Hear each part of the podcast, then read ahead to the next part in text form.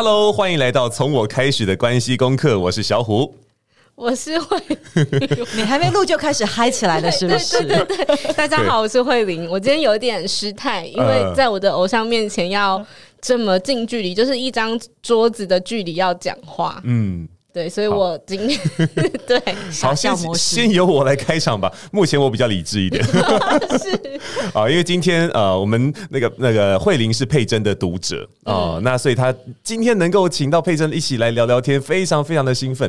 好，那就由我最最不熟的这个人哈来做开场，是开场。好，事事实上是这样子的，因为我们最近在跟出版社呃互动的时候呢，哎，就知道说，哎，那个有有一个这个这个佩珍帮我们做推荐，然后他也出书，然后。后这本书书名，书名，书名叫做《你不能选择出生，但能活出想要的人生》。这就在看书的时候呢，我就说：“哎，One Boy。” One boy，然后我就大概看 啊，对这篇文章我被触及到，但是那，之前我就就就还不是读者，然后也还没有接触到，所以我是这里面最不熟的那个人。然后现在讲话最大声，有没有？对，没有。我的受众有八十趴是女生，所以很正常，你是正常的直男。我对我是那种完全不能了解别人的人心的那种直男啊。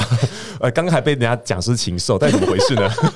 我们就请大家继续听，就继续听下去。好，那我们欢迎陈佩珍 Selina。谢谢小虎，谢谢慧玲，然后各位听众朋友，大家好，我是 Selina 陈佩珍。好，那我们请佩珍跟我们的这个听众朋友们介绍一下自己吧。我其实与其介绍自己之前，我想要 cue 一个特别来宾，就是今天一开始就傻笑的那个孩子。我想要从读者视角来讲这件事情。太棒了，对，来吧。哎，我现在真的一直在对啊，你会怎么介绍？你像像是苍蝇一样在搓你的手手，你知道吗？好，就是因为其实哦，反纲是我列的，然后呢，有一题就是我们的第一题，其实是想要邀请佩珍用三个关键字介绍自己。嗯，然后我们刚好在开录前就在对反纲嘛。然后佩珍就问说：“那如果是慧玲，你会怎么介绍我？”然后想说：“哦，太荣幸了，用我，我，我，我，我来吗？”这样，所以我刚刚其实想到不是关键词，嗯、我想到的是一个算一段话吧，嗯、就是佩珍跟慧玲这两个名字，我硬要放一起讲，就是这两个名字是菜市场的名字，就你可能开门，然后一叫佩珍或者慧玲，然后楼上阿姨啊，或是隔壁婶婶，对，就会说你叫我吗？就会一堆佩珍跟慧玲跑出来。但是其实我看了佩珍的书之后，或是回顾我自己的算是人生的经验吧，我觉得有一个感觉是，我们的名字很菜市场，我们跟很多人都一样，我们就是无数个佩珍跟无数个慧玲，可是我们在这里面活出了不一样的人生，嗯嗯，我们变成了那个很独一无二的陈佩珍，变成那个很独一无二的许慧玲。好，我不行了，我只能讲到这里了。我再下去，我就要眼泪失控了。但我我我很喜欢这一段，原因是因为我们其实出生的时候，大部分我们都比较平凡。嗯、我们不会出生的时候，就是爸爸就准备好三千万赞助你做什么事情，嗯、所以我们也不是成绩最好的，我们也不是 IQ 一百五十八的门萨学会的那些人。对，我们通常都是没有很特别，然后有点普通，嗯、但是我们是努力的一群。嗯、我们的名字也不也不会让你记得。可是呢，这么多的佩甄，这么多的慧灵，其实我们都活出了自己不一样的人生。嗯，而且重点是什么？没有好与坏，一切都是选择。嗯、就如果我，因为我的书里面有讲到，我以前在 P N G 工作，嗯、我是外商的的经理。嗯。那在那一些人里面，我或许也不是闪闪发亮的人。那他们很多人是留下来在那个圈子，可能现在在 Chanel，嗯，然后可能在雅诗兰黛做高管，他们一样在很华丽的办公室里面做着很 fancy 的啊唇蜜啊，然后什么香水代言，嗯，那样的人生很棒。但我要说。从那个地方叛逃出来的我的人生也非常精彩，嗯、或许有很多的不顺利，然后中间吃土吃还蛮久的，然后 发生很多不好的事情。但现在的我可以很开朗的讲，是我很喜欢我的人生，虽然它是一场跌宕起伏的大冒险，但我很喜欢有勇敢的自己。哇！哎、欸，今天这一局会就是这一集会金句满满。我我我预估大概是两到三分钟就会有一个金句出现。对，然后我们的伙伴就要一直就是记那个 time code 跟金句在哪里。讲话非常喜欢押韵，然后自带凭证，要要要要要，哎，自带凭证这很厉害，这也太厉害了，这这不就是天生的 rap 了吗？来，这要来可以吗？可以吗？没有没有，这不行，我是阿桑，想说这一集这么语没有这么厉害。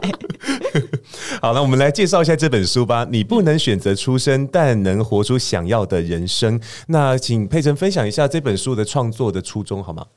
其实我要讲是，哎，慧玲是我的读者，嗯、你是从脸书上面看到的。对，其实我会开始写脸书的原因，是因为我在三十九岁那一年，因为疫情，因为离婚，嗯、我被迫在台湾重新找工作。哦，一个单亲妈妈，三十九岁，然后前面因为婚姻，我进入婚姻之后，我就完全离开职场，所以我有五年左右的 gap。哦、嗯，你可以想象这样子的人在职场上面有多么的难找到工作。是，所以我前面。那么多努力，最后死在一个错误的决定，就是结婚、放弃职涯、离婚。这个重新来过，还不是从零，我是从马里亚纳海沟重新来过。因为当我试着用我过去的经验，想要找到新的工作，大家不会直接告诉我我哪里不好。嗯，我是默默被筛掉，原因是什么？因为年龄其实是不能讲的秘密。嗯，其实职场上面，大家会更想要找到三十一、三十二、三十五的人，然后你在职涯上面不要断掉。所以为什么讲到这个东西？其实就是那个时候我找工作找得非常辛苦，可是单亲妈妈需要养孩子，对，所以我在朋友的帮助之下，我后来找了一个呃薪水还不错的工作，可是一进去第一天，人资跟我说了一句话：我们的劳健保只会帮你保三万，这是违法的。就是我的我那时候挂到的头衔是总监，可是他们就是只帮我保三万劳健保，因为他要省劳退六趴劳健保，嗯嗯。当人家可以说出这种话的时候，他就是知道你不会跑。嗯、我那个时候受伤的是我的尊严，嗯、就是曾几何时，一个曾经做到总经理的人，要坐在这里填一个新进职员的资料表，然后听无人知跟你说，嗯、我们只会帮你保三万。嗯，我那时候还拿起手机查我要如何检举这个雇主，哦、结果不行，因为你要具名。嗯，哦，我不能，我真的不能失去这个工作。嗯、所以那一年的我是一只掉毛的鸡。我完全找不到自信，然后我一直否定自己。我觉得我会不会再起不来？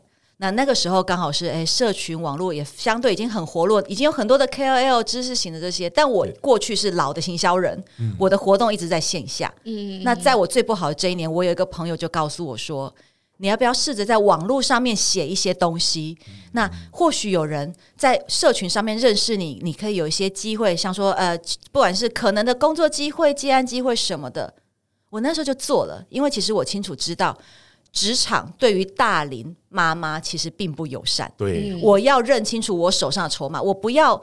给自己乱灌鸡汤，说只要坚持就可以错，请你认清现实。现实有些事情坚持到最后，你只是老去。嗯，所以我那时候就决定，好，我工作稳着，我有足够钱，我可以上台北看我的孩子，同时我可以在网络上面写文章。那那个写的过程其实非常痛苦。一开始写的时候，你这边很认真的写，我现在写的东西跟以前其实差不多。但以前刚写的时候，一篇十二个赞，通通是亲友。四个留言，这四个留言里面有两个是我回复他们，另外两个是佩珍加油哦，佩珍你一定可以的，就是那种充满同情的鼓励。我那时候常常在想说，好啊，那这样子写，我愿意努力，可是只有十二个赞，十四个赞，三个留言。我到底能够做到什么？所以那个时候我常常非常否定自己，到什么程度呢？我有时候哎，文章贴完，我们都知道黄金触及就前十五分钟，对，写完发现哎，数字都没有跳上来，也没有什么人按赞，我没有办法跟任何人分享我的挫折，嗯，我就一个人把自己关在小套房的厕所的马桶旁边，我蹲在那边把自己蹲成一颗球，想着我该怎么办？嗯，这是我最一开始在做个人品牌，在写这些故事的时间。那后来我慢慢写，慢慢写，慢慢写。刚刚有跟两位聊到天嘛，就说其实我一直觉得最重要的不是努力，而是坚持。嗯，因为今年的我很努力，去年的我跟前年我也一样努力。对啊，但是我今年有了很丰硕的成果。为什么去年没有？对，就是因为没有去拜拜，不是这样子。要摆哪一间吗？要有时候，嗯，你的时间到了就是到了。对，就像春夏秋冬。对，你在冬天的时候，你有很多该做的事情，可是你不能期待。冬天的时候发出芽来，那我们人不像一株稻穗这么容易被辨识。你怎么知道现在是你人生的冬天还是秋天？嗯、你能够做的事情是什么？继续往前，嗯、然后继续努力。不要在自己过得不好的时候就帮自己贴标签。我告诉你，我帮我自己贴了很多，所以我今天要告诉大家，不要像我一样。当全世界否定你的时候，你不需要当那个落井下石的人。当所有人都觉得你不行的时候，你一定要当那个这个世界上最后一个帮自己加油的啦啦队。所以，如果说，诶，我过去这样，从你看我的个人品牌一开始只有十二个人按赞，到现在就是小虎也有看到 One Boy 那篇文章，对对对，那篇文章目前应该是一点八万个赞，嗯、然后转发次数将近六千，他的我可以看后台啊，触及大概一百多万。嗯，你看那个云泥之差，他只不过是从去年到今年。嗯，如果说我做对什么，不是我比较努力，是我有继续前进，嗯、我没有 又押韵了，我又来了吗？又押韵了，押韵说来就来，真的就是。你只要继续往前走，你不晓得你会看见什么，但是你要让自己耐得住气，然后不要在前面很失败的时候就一直告诉自己，我应该不行吧？要不然我要不要转行？你可以想很多方法让自己变得厉害，但是你不要停下来。对，所以这本书他在讲什么？他其实在讲我这一辈子有多赛。我这本书出版了之后，嗯、有很多读者他们会留言传讯你跟我说：“谢谢你让我知道我不是最倒霉的。”哦，那那你通常会怎么回啊？我的内心就想说：“谢你哦。”对呀、啊，对呀、啊，这个这个很难呢。但是但是我跟你说，这普遍这样。我像呃，不管是最近的采访或跟朋友聊天，往往哦，真的就是我会用我的故事，然后讲出来之后，大家发现，哎，他们以为他们很悲惨，就听到我的东西，他们觉得其实自己蛮幸福的。那这。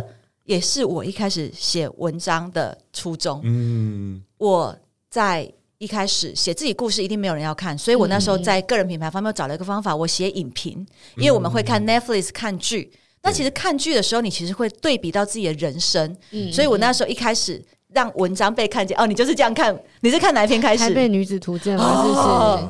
嗯，台北女子图鉴就是我的一生，就是那种南部的小女生，然后向往台北。嗯，她的那个故事是这样子的，因为她的设定是在台南永康，我就是台南永康人，嗯、所以我就写了一篇。我真的就是从台南，然后很向往台北，我就到了去外商。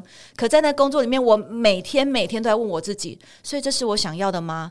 我快乐吗？我觉得我没有很高兴，可是每个人都说我这样子很棒。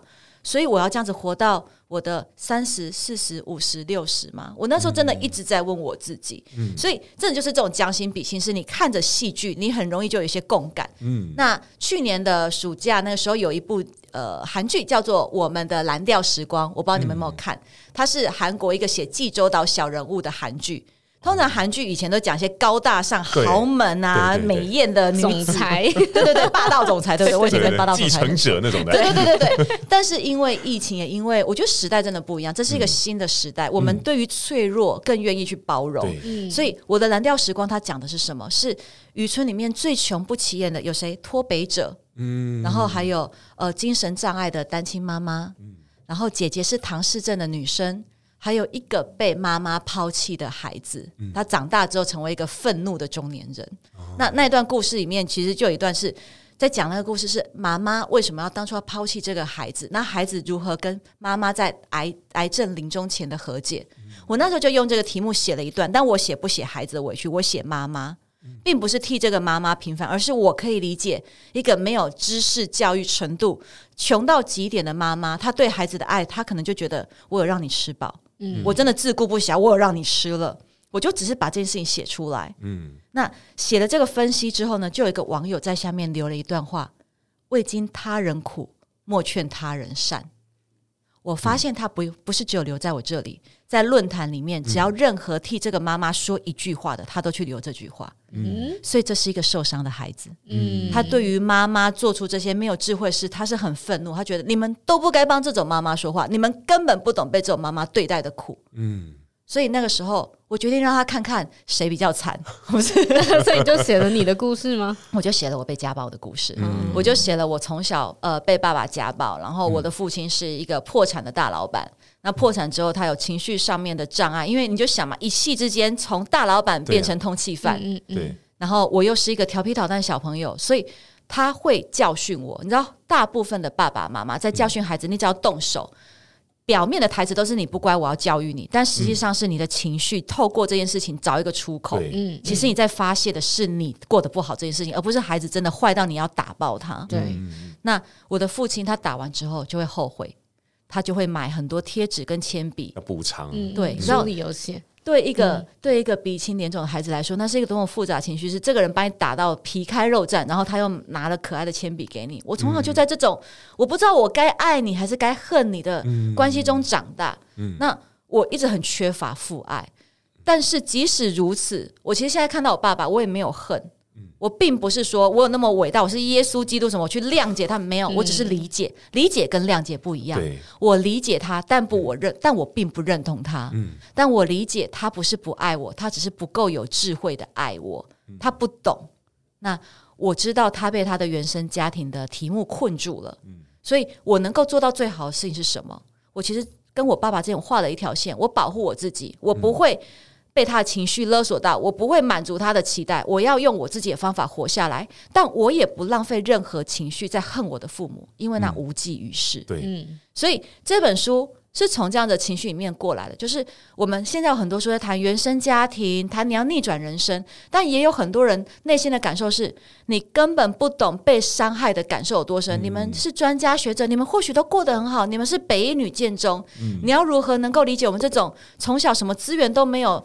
遍体鳞伤的孩子，我们连好好吃一顿饭都这么难，然后你跟我说要我去跟原生家庭和解。嗯，这本书在说的就是我是这样子过来的，我跟你们的世界很靠近，我身上承受的伤痛伤痛不亚于你们任何一个人。可是面对生命，你其实有更好的选择，因为你不能选择出生，但你可以活出想要的人生。嗯。哦哇，我觉得我已经不行了，这么感动。对对啊，我想先分享一下，因为我们自己在访纲里面写了，我们想问佩珍自己最喜欢书中哪一段故事，但是、嗯、呃，慧玲就夸好啊，慧玲跟小虎也要分享自己喜欢的。OK，、嗯、所以呢，我我我看到这本书的时候，其实最有共鸣的地方就是呃，因为我在自己的虽然我过去也是过得算优渥的，但是呃，我自己有一段经历。呃，就是因为我呃出了社会以后，给自己一个很重的标签，叫做我是一个老师。哦、嗯，那身为一个老师就不可以打电动啊，身为一个老师不可以这样，就是有一个很奇妙的 偶包在。对，那这个状况呢，其实维持很多年，然后然后就从出道，然后开始到到到实际发病，哈，那那段时间都是一直抓得很紧的。然后在二零一三年的呃还呃这样冬天的时候，十二月多的时候，我就早上起来，突然觉得头很痛。哦，就是那个脑压过高的痛，然后我那时候听到大脑里面会发生那个啪啪啪的声音，好像什么都要断掉了，然后就很紧张，但又很痛，然后然后就我无法动弹，然后冒冷汗，然后然后就就发现哎，好像自己要快挂了，然后看到人生跑马灯，然后才知道说哦，原来我一直在那种压力当中，就是我一直在压抑自己，跟我一直在否定我自己而不自知啊，然后。当我看到人生跑马灯的时候，都看都不是看到那种哦，说书上写的哦，你会看到那个过去一个快乐的回忆啊，想起你曾经被爱过的，啊，不是那个呢。你看到的所有的画面都跟你的你的生命想告诉你的是一样的啊，就是那他让我看见的是我怎么样在别人面前假装自己很好，我怎么样在别人面前哦假装自己是个社会精英，跟跟国中同学、高中同学出去吃饭的时候哦，就是硬要假装自己好像很优秀，好，所以跟他们其实很有距离。啊，非常有距离。然后看那些画面之后，我就太掉眼泪，说 我怎么把自己活成这样了？呃、oh. 所以后来才后来才才有点大彻大悟。Mm hmm. 我们刚刚在录音之前跟佩珍分享说，我那个那时候去看那个啊脑科医师做那个断层扫描，然后那个医师看到那个扫描的图片的时候，就语重心长的说：“呃，罗先生，你现在几岁？我哦，我我现在二十几了。哦，罗先生，你知道很多跟你年纪差不多的人遇到这种状况。”过没有过去的嘛？就就他没有没有撑下来的。我说哦，对，很多人就这样挂了哦。然后他就说，所以罗先生，你要多爱你自己一点。我就啪嗒两只两行泪就掉下来了。所以看到看到佩珍在分享自己的呃，因为不断的给自己很多的压力跟跟自我否定啊、等等这些感受之后呢，身体也生病。这件事情我就非常有感触，但是确实陪着 这本书达到达到一个目的，我看完之后我得到某一某一种安慰的感觉，叫做原来有人这么惨，每个人都这样，所以我很抱歉，我觉得还是有这种感觉啊，我真的肤浅的家伙，你刚刚前面还讲完不是吗？真的就是。就真的就哇，我有这种感觉。看完就觉得哇，我其实终究还是个被神祝福的孩子啊，对不对？对，就相较之下，哇，我好幸运哦！就是让我遇到这件事情之后呢，我不过就是休息一下，大脑的一些神经恢复了，哎、嗯，我就恢复了正常。可是佩珍遇到的状况是，她可能看见这种状况了，知道要改善了，可是接下来要要不断的承担那样的代价。哦，承担了好多好长的时间哦，所以这这这这个部分是我自己最喜，不能说最喜欢，应该说最有感触、你讲最喜欢有一点奇，对，所以所以我 对最有最有共感，所以你有没有觉得这个这个仿纲那个词很可怕？我害到大家了，对不起，是我写的访纲，不是你的错，不是你的错。对，那慧玲呢？可是我我是不是还没有问佩珍最喜欢哪个？段落啊，哦、因为我说很想知道是不是一样的答案。你要问我一定不准，为什么？因为这就是我的一生，嗯、我已经学会喜欢我自己了。嗯、我在看到每一个片段，不管是小时候家暴，然后我很勇敢的奋斗，嗯、就是打你，对我，我打我爸，对，这不是一个值得骄傲的事情。可是我很高兴，是我没有，我开始学会不用忍耐去面对我人生里面的考验。嗯，嗯对，我觉得那个时候的我很棒。然后呢，生病的我，然后哎，懂得照顾自己也很棒。嗯，那离婚的我，能够看，就是能够停损一些错误的关系，然后正面的把自己的情绪收拾好，往前走，然后照顾我的孩子。那像我的孩子，他是雅斯伯格再加上过动，这是非常难搞的东西。我面对我的孩子，我不畏惧别人说我贴他标签，我就是大大说他就是特别的孩子。我们要让这样子的孩子在这社会上学会跟大家互动。我要认真讲，就是。我好喜欢我自己哦！嗯、我觉得我的每个片段，我都有勇敢的做出一些决定，嗯、即使即使我曾经有一度以为我在 P&G 那个时候，我就是不是脑进水我就裸辞。那、嗯、后来其实工作什么其实是蛮辛苦，往里面没有写到那么细节。但我这个决定，其实让我在后面人生的每一步，那两年、三年、五年，甚至到十年，在我不顺利的时候，晚上失眠，我都会想着，我当初是不是就不应该离开外商？我好不容易挤进了别人怎么样都进不去的顶级外商，而且我毕业第一年年薪就破百万。哇！你在信义区最漂亮的办公室、最豪华的地段，然后呢，email 讲话的对象全部都是外国人，英文。嗯、你的名片拿出来，同学都是哇！而且我们外商一毕业，至少 P 人就是这样，一进去就是直接挂经理。我没有什么专员、资深专员主任，没有，我直接就是经理。那样闪闪发亮的开局，结果我现在人在这里吃土，嗯、真的晚上失眠的时候都会想说，我是不是做错了决定？决定，嗯，我那个时候如果不这样做，会不会比较好？嗯，我还救得回来吗？那时候真的就会很害怕，是会不会来不及了？因为我自己看到我的妈妈，嗯、她这一辈子做的唯一一件错的决定就是嫁给我爸，嗯，然后她用一辈子承诺升高，她在二十五岁的时候生下我。嗯生下我之后，哎，家里破产啊，然后她看到我们孩子被家暴，我爸爸都没有出去赚钱，因为他都在做发财梦。你说豆浆店，对，他豆浆店那个就是很日常的嘛，因为而且他还因为成本没有很会算，所以即使生意很好，但其实都没有真的解缓解我家的家境。嗯，所以我现在教人家做生意，就是为什么讲做大姐不跑三点半，因为我从家里一开始就是我爸爸破产。然后呢，变成跑三点半票据法，所以我现在想要教老板，就是你如何把你的成本算好，然后不要让你变成公司有问题，你需要跑三点半。嗯，对，就只是这样一路一路来。我看到我妈妈那时候做错了这个选择之后，二十五岁生下第一个孩子，三十几岁、四十几岁、五十几岁，就像我书里面有讲，有一天我妈妈在我十几岁的时候，她突然转头告诉我说：“我这辈子我不知道我在活什么。”这句话对于十几岁我来说是一个魔咒，我觉得、嗯、哦，好可怕哦！你妈妈跟你说她的人生是没有意义的，嗯，但我也谢谢我妈妈那一瞬间，她不晓得为什么说出这些话，嗯，但这些话让跟他的那个忍耐的表情提醒我不要妥协，你要勇敢。嗯，我妈妈或许在二十几岁的时候做了一个错误的决定，一段不好的婚姻让她很辛苦，嗯，但其实她的人生那么漫长，她可以在任何断点做出一个为自己勇敢的决定。所以我后来不管是离职或者是离婚，哎，这种怎么都是负面的，但我真的都可以做到停损，是因为我相信我还可以再起来，我不要因为做错一个决定，然后我就一直好像抱着一只不赚钱的股票，一直幻想它有一天就会上来。嗯，我我。很喜欢这个地方的我，所以你说我喜欢哪个部分？全部。当然啦、啊，我觉得我真的很努力又很勇敢，嗯，只是不要脸。哎、欸，但我要认真讲，因为像小虎刚刚讲到，其实你也是会自我价值感低落，对不对？你想要让别人看到你很棒，以前，所以其实想要让别人看到你很棒的另外一面，就是你觉得自己不够棒，对，觉得自己不够格，所以才要。假装对对，我一直以来也是，我的自我价值感非常低落。你会看到我现在欢天喜地，但更早之前的我，其实就是跟你一样，我为了要假装我很棒，我会很努力。那我还不是要让人家称赞说哦，这方面就是只是像你刚刚讲说吃饭什么的，嗯、我是想要在工作上面、学业上面各式各样方面都让人家称赞我很棒。嗯，因为我想要被肯定，我想要被人家说我是一个有用的人。嗯，我会为了这句话，然后我就想要做到别人认为优秀的学生应该要有的哪些标签，我把自己贴了一头。嗯，但其实并不容易嘛，所以我总是在事与愿违。嗯，那。总是在假装，然后总是遇到挫折的时候，就觉得对，就是因为我不够好，所以我拿不到奖学金；就是因为我不够好，我拿不到这个工作。嗯，我最后其实真的是被自己这样的情绪压垮。嗯，那你说我现在有没有比较好一点？我现在每次讲完课，我都会问大家喜不喜欢，有没有觉得很棒？然后呢，大家称赞完完，我就会觉得很开心。嗯，所以其实我并没有真的把我自己修理好，我只是看见了我自己的匮乏。对，嗯，我觉得。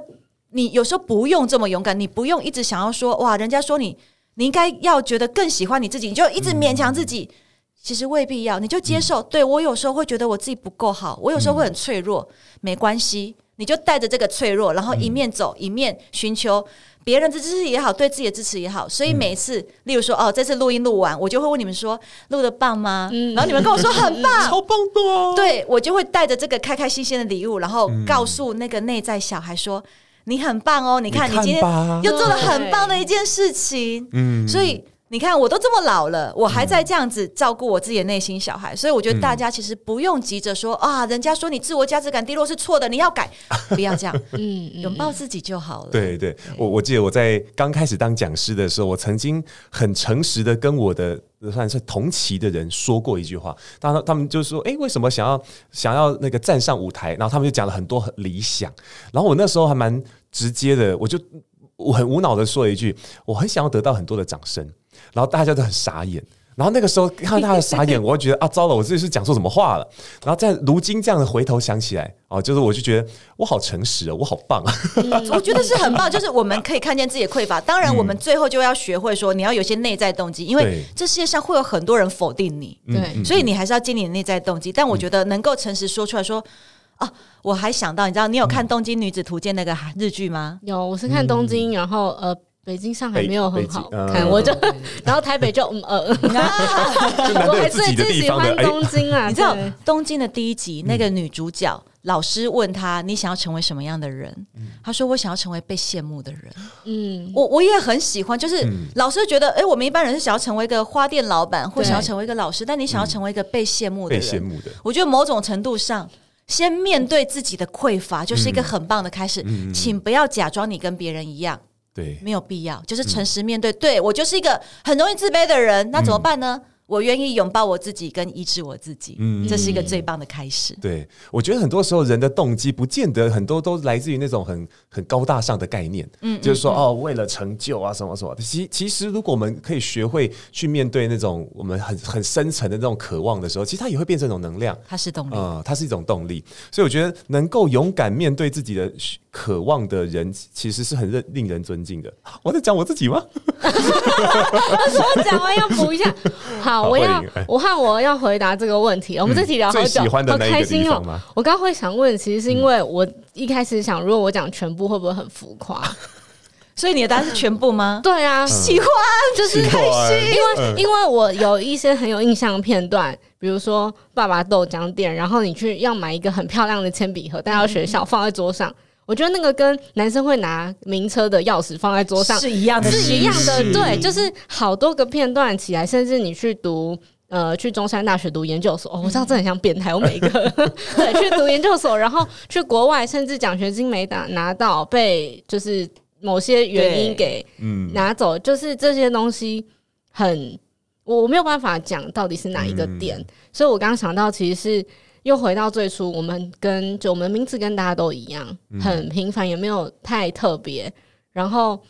但是我们在过程里面是，我我要讲一下我怎么讲哦，就是没有放弃他，我们真心真意的在想要活出自己的人生。对，然后因为我也不是台北出生的小孩，嗯，我从苗栗，然后也是就是一样在乡下就会幻想着啊，我想我想要闪闪发亮。对，然后我还记得我小时候，因为我我就是读那种一个人呃一个应该说一个班级在一个学校里面，呃，一个年级只有一个班级的学校。你是在比较偏乡吗？对，就是就都很小的学校，所以老师会挑说，哎、欸，有没有什么因为比赛嘛，或者什么，就是那几个人在轮流。嗯，然后我觉得在这点上是，就真的是可能就误打误撞。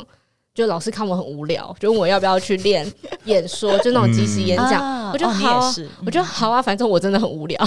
所以我看这本书会非常有感觉，真的是很多代入感，对不对？嗯、我们有很多生长的轨迹，然后我们就是。短发妹子，我是我可以感觉到，你知道，他是坐在我面前的时候，我就感觉他那个爱心一直飘出来，就是一直在忍耐。我其实我其实很想要反过来问慧玲，因为我自己知道，就是我我是一个姐姐，为什么为什么我的个人品牌叫大姐不跑三点半？因为这个姐其实也象征着我已经四十二岁，我相对很成熟。那我发现看我文章的人很多是像慧玲这种，呃，二十多岁、三十出头。嗯，那之前有一个。女生的读者跟我说，她其实，在看我的文章的时候，她都在想着十年后的自己要成为什么样的大人。嗯，她现在有期待，也有。慌张，因为二十几岁快三十岁是一个女生要做好多好多决定的时刻，要不要生小孩，要不要结婚，工作上面要有多投入，甚至要不要自己买房子。所以他们一面惶恐着自己会不会做错决定，一面其实想要从我的文章里面去看，说他能不能成为他想要的模样。我就很想知道，慧玲看着我的文章的时候，你在想什么？我在想什么？就是因为你有写到你想要被大家羡慕嘛，嗯、然后我小时候也讲过，我想要成为不可取代的人。嗯、我的老师问我，啊，国小时候我就这样回他，老师就皱眉头啊，想说怎么可能？然后我以前就觉得，那我要证明，哦、就是我觉得某一些，呃，就是坚持嘛，跟那个脾气上的那个拗嘛，应该这样讲嘛，嗯、会会很想去呈现这件事情，然后又一直到。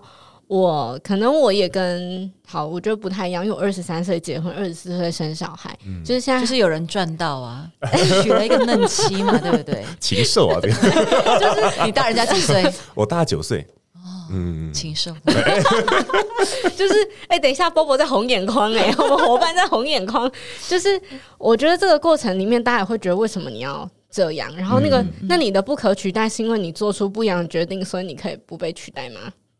我不行啊！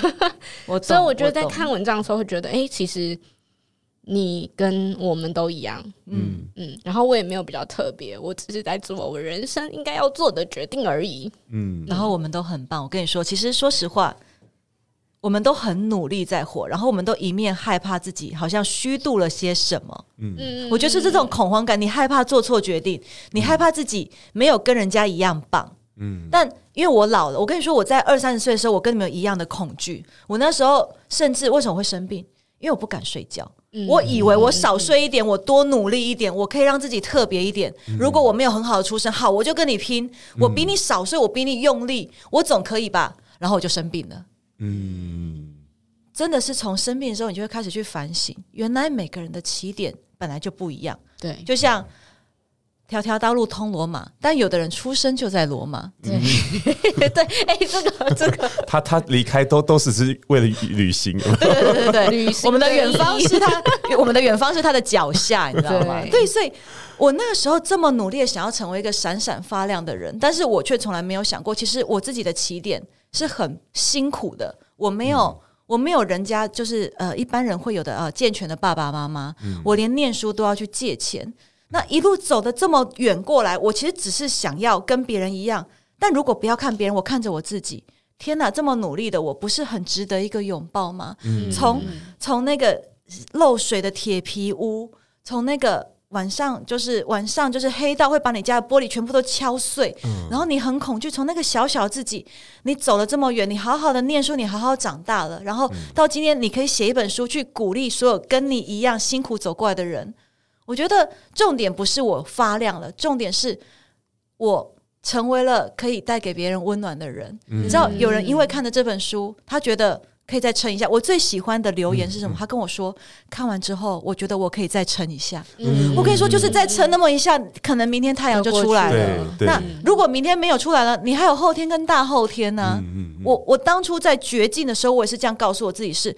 我其实非常胆小，你知道吗？我从来是一个害怕放弃的人，因为放弃之后的人生好恐怖。我看看我的妈妈，嗯、这就是一个放弃挣扎的人。嗯、我看看我的铁皮屋的家庭，我小时候常常在家里中暑，因为铁皮屋是一个冬冷夏热。哦、你知道铁皮屋夏天可以到四十度，我就倒在家里，然后头痛跟呕吐，从来不晓得说，哎，怎么会这样？嗯、中暑，以为是身体差的。对对，没有，就是中暑。身体差当然也是，嗯、但就是说。我从那样子的地方来，然后我走到今天，嗯、我觉得我很棒。那个很棒不是什么考试考一百分，然后收入我多棒，然后哦家庭嫁入豪门，你看我都没有，我就是一个单亲妈妈。嗯，但我的价值来自于什么？来自于。我可以给像慧玲这样子单纯女生温暖，然后当她看到我说的时候，她觉得被安慰，她觉得被理解，嗯、她觉得慧玲也是独一无二，就像佩珍，嗯、就像慧玲，我们都是可能是乡下很不起眼的小女生，嗯、可是因为我们的努力，你有你的书，你有你的事业，嗯、你有你的节目，嗯、我们都不是富可敌国会很有钱的那些人。嗯但是我们的存在为别人带来的温暖，嗯、我觉得要如果有说哪里是不可取代的，嗯，慧玲，这就是你不可取代的地方，因为有人从你身上得到的温暖，并不能够从别人身上获得，你是特别的。嗯，我们看到现在慧玲已经不行了，爆哭，慧玲在爆哭了，天哪，哦。但是这是真心真意的。对啊，对啊。其实我自己也是得到很多安慰，只是我可能安慰的程度不是这么 哇，他是直男，觉得走过前面，你知道吗？我有猜，我有猜到，我有猜到佩珍会说全部。我这样马后炮吗？我是是，好好好好。那我我觉得为什么是全部？因为你用这样子的精神走完你的人生，你一定会有高高低低。我我也建议就是不要只喜欢那个光鲜亮丽的你，你要更喜欢那个过得不好。还继续愿意往前走的自己，嗯、我觉得那样子的自己是最值得拥抱跟心疼的。当没有人称赞你，当当你想要被被说哇你好棒，但全世界都没有人为你鼓掌的时候，嗯、其实那不是你不好，那不是你没有价值。嗯、就像我前面说的，你的时间还没有到。对。我们每个人都会有一个高光时刻，可他或许不是现在。嗯，就像哎，我因为 One Boy 这篇文，我的追踪数就是翻倍，我现在大概、嗯、大概三万二左右。可是我写 One Boy 的时候大概一万。嗯，那为什么他这样翻倍？其实一篇报文哦，不会改变什么，因为人家看这篇文章哦，传传很棒就忘记。但我的追踪数跟很多人会看到我，原因是因为我在被看见的前面这漫长的一年，其实其实写，其实说实在，个人品牌一年没有很久了，嗯、但是我其实写的很勤，慧玲应该看很多。嗯我累积了很多很多，所以当有一天当镁光灯打到我身上的时候，我其实，在没有人看见我的时候，就做了很多的准备。嗯，我是个有底气的人。嗯，我觉得这非常重要。你在还没有被看见的时候，你要看见自己的努力，嗯、看见自己的价值。嗯，被看见是一个时间点，或许是明天，或许是明年。但是在那之前，你有没有扎扎实实的做？然后呢，随时随地要记得给自己一个拥抱。你要鼓励你自己是。你还没被看见，可是你做的事情真的很棒。嗯、你要先支持你自己，走过那个冬天跟秋天。哎呀，讲到这个，我哎呀，好好有一个，因为我跟慧玲偶尔会在夜深人静的时候聊一些这种话题，就是说，我们有时候真的很难接受，或是真的会不喜欢别人这样子啊、呃，给我们建议或安慰。比如说，看到慧玲很努力、很认真的样子，我刚刚想讲，就有人就说，知道我要说什么，有人就会说，夫妻嘛，慧慧玲，你不需要活得这么累吧？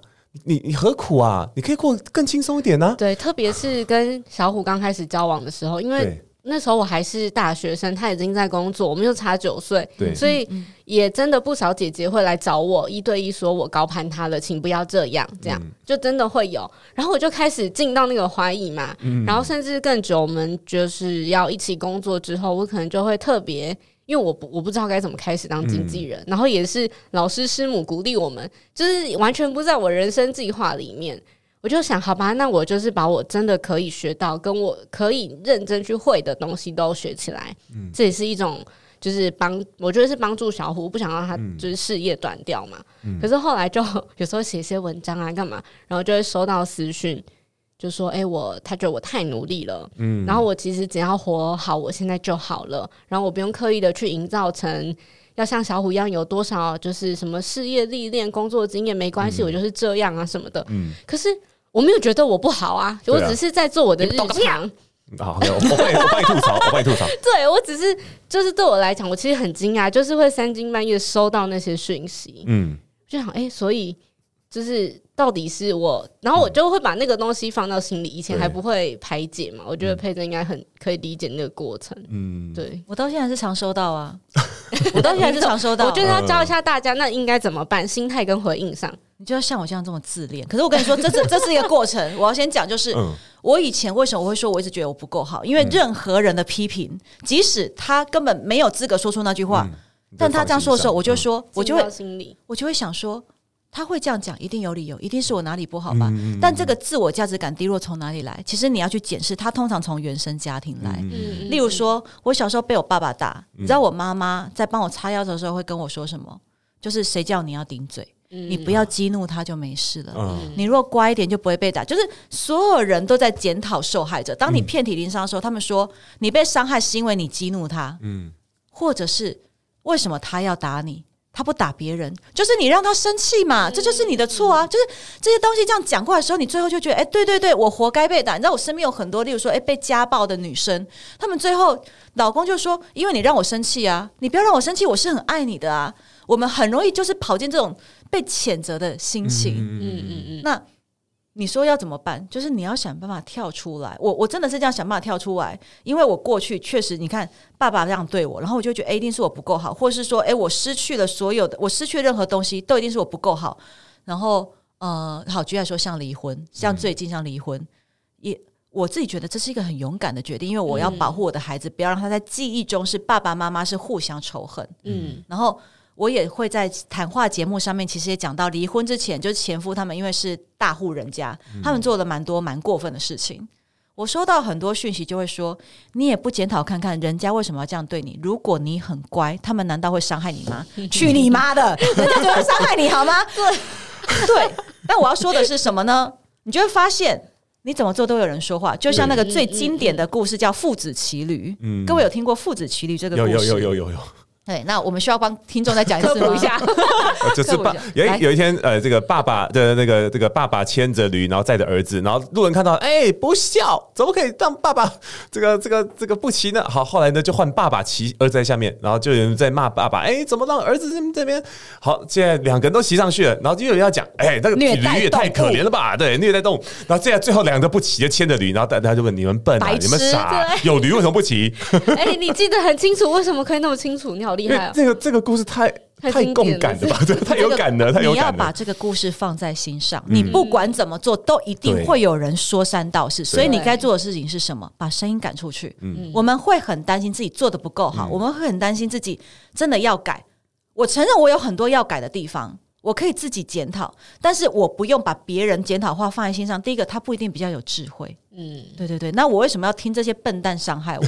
我说的好，对，我不敢说，我就很喜欢我现在这样啊，你们怎样？对对对，对，到底为什么要半夜不睡觉传讯息给我？那不累吗？我昨天才刚又收到一个，我现在因为我粉砖就是或因为我这公开讲了很多东西，所以大家基本上都可以随便送一些讯息来伤害我或批评我、指教我。对，但我很简单，我连跟酸民吵架都不吵架，你知道为什么吗？嗯，你不配。不配跟我吵架，对，你不配跟我吵架。我们有时候会看到，哎，有很多人留下爱的讯息，然后鼓励你，然后最后一个酸民来留言，然后你好气你就回他，然后你回他，他回你，所以你用了好多时间给他哦。对，你用了三十个对话的篇幅跟这个伤害你的人回话，然后其他那些爱你的人，其实他们只得到一个赞。对，你好意思吗？你哦，对这个，哎，这个好，这个好，对，你要这样记得。所以我现在就是人家来指教我的时候，对。直接隐藏啊！我连删都不想删，因为删他就说啊，对了，你就可以来删我呢。我不想跟他吵架，我就隐藏，所以他只有他自己看得到。我昨天被指教，我昨天被指教的东西也是这样，就是说我我我为了小孩做很多事情嘛，然后他的指教就是说，你们也不反省看看你们这种父母对小孩造成多大的伤害。我想说，哇，你哪位啊？所以以为是啊？对对 对，但。但我可以这样说出你哪位的原因是什么？因为我已经把我自己照顾好了，我已经先做好心理准备。父子骑驴这个故事随时在我脑中回转又回转，每天起来都读一遍。早上起来，请用朗诵比赛的方式对自己朗诵一次。你要提醒你自己，不管你怎么做，总是会有人从他们的角度随便的丢出一些话语，不负责任。嗯，他们丢下话语就离开，嗯，伤痛的却是你。嗯，为什么要这么傻？嗯，那或许你现在很难不被影响，但是你从现在开始可以对自己好一点，嗯，试着去抵抗这些恶意的伤害，嗯，那也会有人接住你，有人爱你。当你把这些恶意的伤害丢得很远的时候，嗯，你才有空间去爱，去回忆那些对你好的人。嗯，所以你说该怎么办？真的就像我一样，就是选择性失聪。哦，我好会这个东西，对不对？我真的要学起来。我不跟人家吵架的，为什么？你不配。嗯，就是这么简单。我有一个那个，我有昨天才跟我的一个算是我们的品牌顾问聊天，然后呢，他都会鼓励我，他说你要去。想，就是因为现在大家会觉得我是小虎的太太，他牵着我做什么什么事被看见，嗯、然后他就说没有啊，你就是你啊，我觉得你们叫双打，嗯，而不是谁带谁出道这样，嗯，所以后来呢，我就想好，他就会跟我说，你就想，其实跟佩珍讲一样，那个就是你的第一次、第二次、第四、第三次，你怎么知道你试到第五十次的时候会不会成功？你那篇文章会不会变成触及，就是很多很多上来，对，所以他就说，你就想前面那就是在。他讲很可爱，你就在教育市场。他这个自我感觉质良好，对他这样鼓励我，他说：“哦，好。”所以，我昨天就把所有我收到美好的截图，甚至比如说我跟佩珍聊天，或你怎么样鼓励我，我真的是每一个截截截，然后存到我跟他共同的相簿里面，很棒。然后我就我就把那个相簿取名叫“慧玲的美好一百万次”，很棒。就是我就是对啊，感觉不好，或是真的有时候会受伤，我觉得那个东西是我的依靠吧，就是。骑驴的故事，嗯、对耶！我跟你说，我也会，我会反复的看一些，例如说美好的讯息，嗯、人家丢来爱的话语，嗯、我就是在很不好的时候，我看那东西，我会一直反刍那个被爱的感觉，对，被喜欢的感觉，对对。就像我小时候写小说的时候，那个读者的信，我到现在都还留在台南的家里。对对对，他可能现在可能有点脆化了，因为毕竟已经。二十几年了，嗯、但就是那种记得自己被爱的感觉，嗯、你就要记得你是被爱的。嗯、有时候你会很孤单，然后我们不免总是会很深刻的记得被伤害的感受。嗯、但不要因为被伤害就忘记，其实很多人爱你爱的很内向，嗯、尤其是各位的受众都是内向人。听众们，听众们。说，内向人就是默默的爱你，但他没有办法去狠狠的熊抱你。对，但是伤害你的人是一桶硫酸就泼过来，嗯、所以你要注意的是，伤害你的人可能就是一两个，但他讲话很大声，嗯、但爱你的内向人可能有数百、数千个，但他们就安静的躲在那里。嗯，所以你是被爱的，嗯、不要忘记，那个才是真正的大声音。就是怎么舍得去辜负这些爱的人对的回应？而且我觉得最重要一点就是说，因为我们我们常常没有看到结果，然后就会很容易就批判自己，然后在别人也没有看懂的时候呢，也会在那边否定你。像你要跟你讲说，你你不干嘛活得这么努力啊？呃，可是。是回过头来，你会发现这些努力，它都变成我们很大的养分啊。嗯，我觉得很多人都没有办法去，可能在在那个当下去拥抱自己的努力。我之前在课堂上面，很常会有一些学员会说：“肖老师，我真的找不回我的声音。”我说：“怎么了？”说：“我以前年轻的时候，我很外向，我很热情，可是我我我现在讲话都好冷，可是我现在没有办法，没有办法起伏了，没有办法做出那样的起伏。”我们就聊了聊了好久，然后就。然后他就他就说哦，可能过中间受过伤，所以他知道怎么样去保护自己，然后知道怎么样去拿捏某些东西。可但是但是他就发现，他就付出了某种代价，就是他跟别人的距离感开始变更多了。然后他就开始觉得不喜欢那个自己。嗯，我发现好，我们大家都很有可能会看不见那个那个啊、这个努力的过程跟他得到的结果，然后就很容易的否定自己。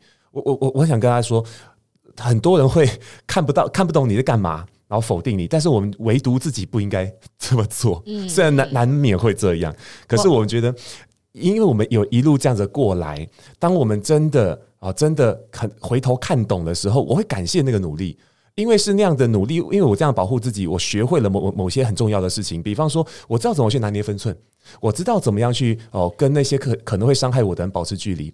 我在这一段时间，我很好的保护了我自己，我满足了那个时候缺乏的我。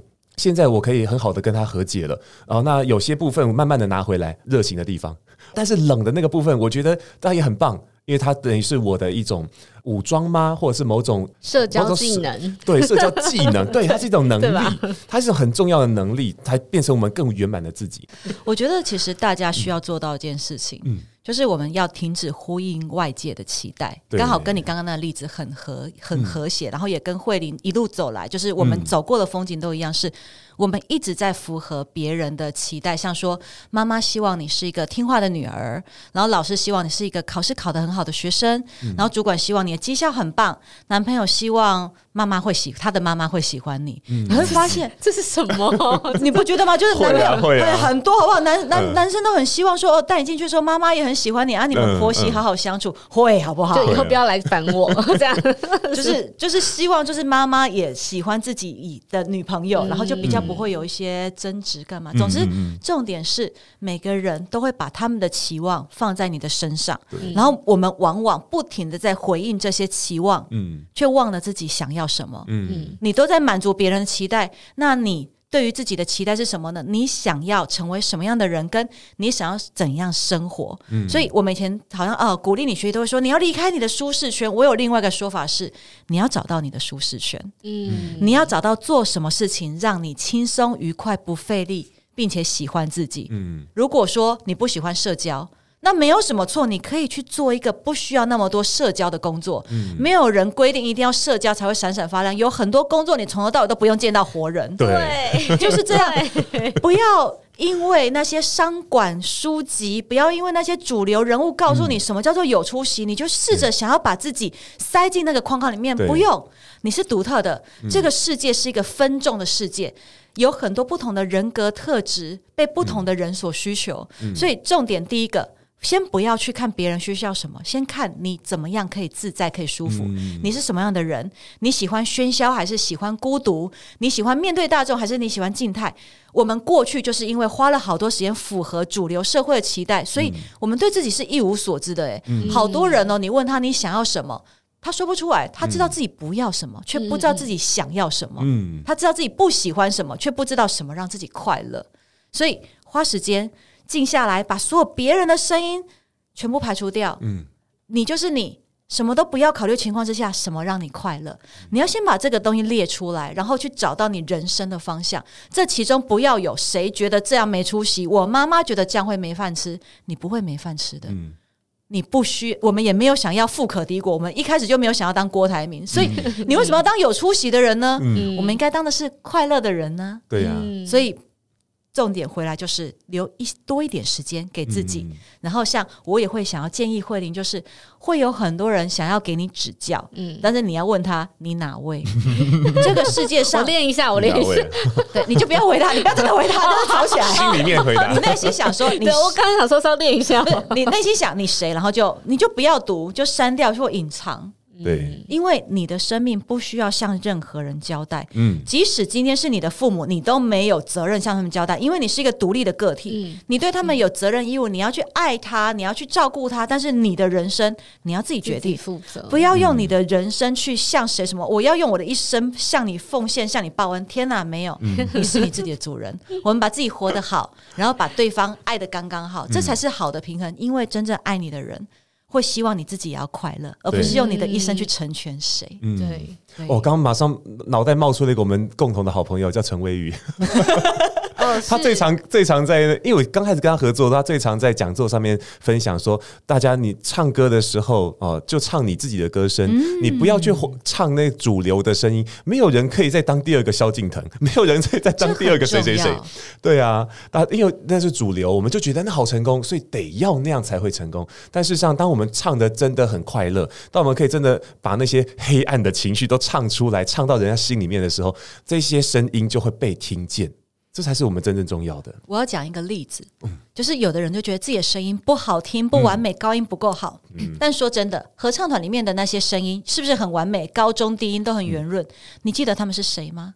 没有，他们是好多脸谱里面模糊的一个。嗯，但是。你的声音是独特的，嗯、你不用当最完美，但你要有特色。嗯、你的特色是什么？你了解你自己吗？你知道你自己在什么样的音域发挥的最好吗？嗯、所以终归你不应该去当别人说的完美，你要找到自己特别的地方，找到自己的专长，然后呢，去开发它。就像我说的，舒适圈。嗯、你适合什么？你做什么不吃力，那就是你的天命。嗯。嗯好，时间真的过得好快哦！不知不觉，我们的节目已经录了五十多分钟了，但是还有好多的话题想跟佩珍继续聊下去。那刚才呢，我们聊了很多的，都是关于我们怎么样去看待自己的价值，还有关于我们怎么去看待他人的那些否定啊，呃，不是说否定啊，指教等等的那些东西。嗯、那接下来我们就想说，下一集我们再继续更深入的聊聊，在书里面还发生了一些什么样的事情，还有我们怎么样将这些概念、将这些方法运用到我们的生活当中。那我们再次先谢谢佩甄，谢谢小虎，谢谢慧玲，谢谢大家。从我开始的关系功课，我们下次见，次见拜拜。拜拜。